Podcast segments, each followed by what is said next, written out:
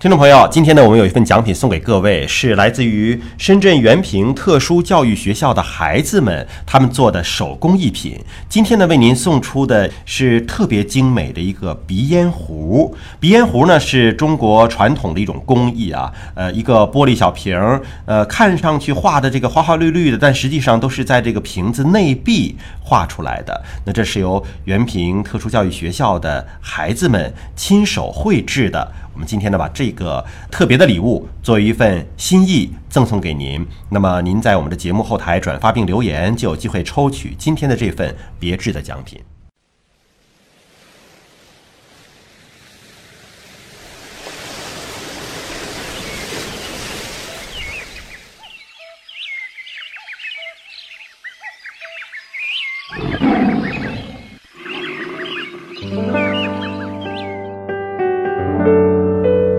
生命密码，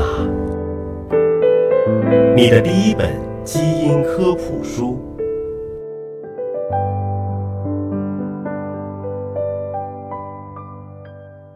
欢迎各位关注今天的生命密码，我是向飞，为您请到的是华大基因的 CEO 尹烨老师。尹烨老师好，向飞同学好。今天我们关注一个物种，可爱的猫咪。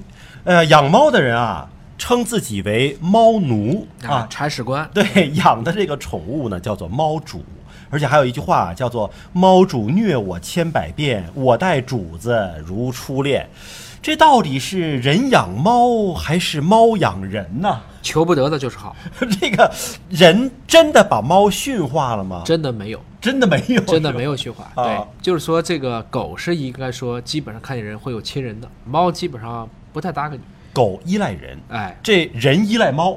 哎 差不多是这样的，就是猫其实完全可以听得懂你在叫它，嗯。也知道你想跟它在沟通和交流什么，不但是理你。不搭理。你，或者说你特别不想它来闹的时候，它跳上来，啊。噼里啪啦给你折腾一顿，把这个也给你咬了，那个也给你撕了，没事它荡荡爪子，嗯。哎，这就是猫。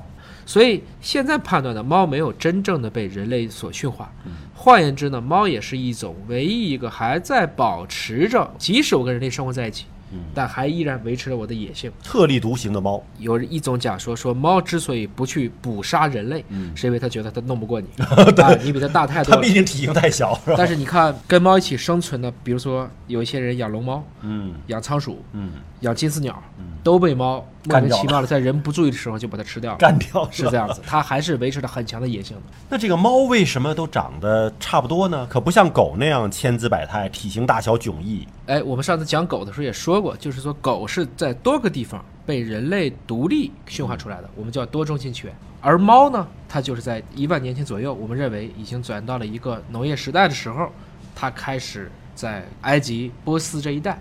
由大型的猫科动物被驯化成了今天的这样的状态。虽然人以后呢也在不断的去驯化它，比如说做一些纯种猫，但还是说它毕竟来源就是一个，所以这些猫长基本是一致的。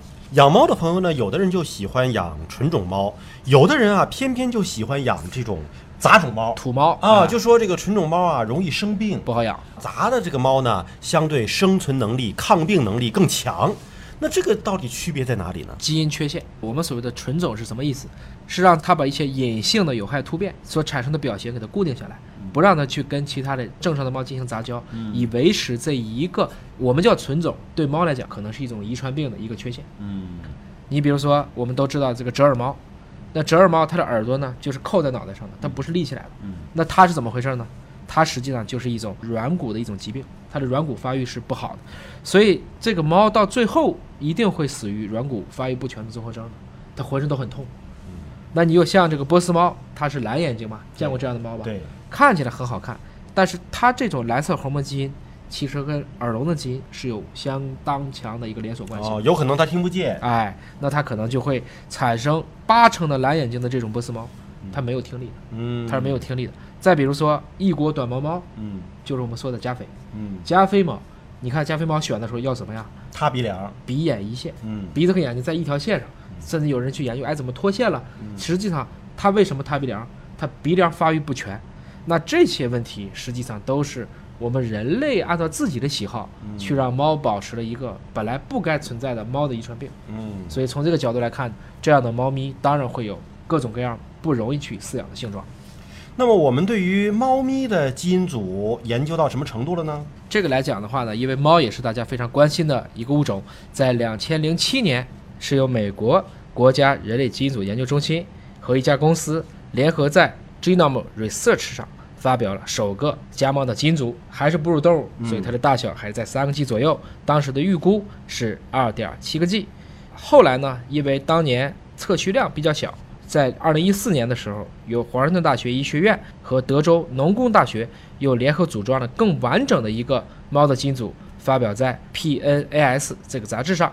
那么最后就发现呢，猫比较适合一种高肉食的一个习惯呢，包括一些感觉灵敏度相关的基因也受到了选择呀，包括家猫的记忆形成啊、恐惧调节呀、奖励机制啊，都找到了一些跟人类。比较互作的一些相关的有趣的生物学故事。感谢姚老师的分享。了解更多的生命密码，可以关注中信出版社出版的《生命密码》。下期节目时间我们再会。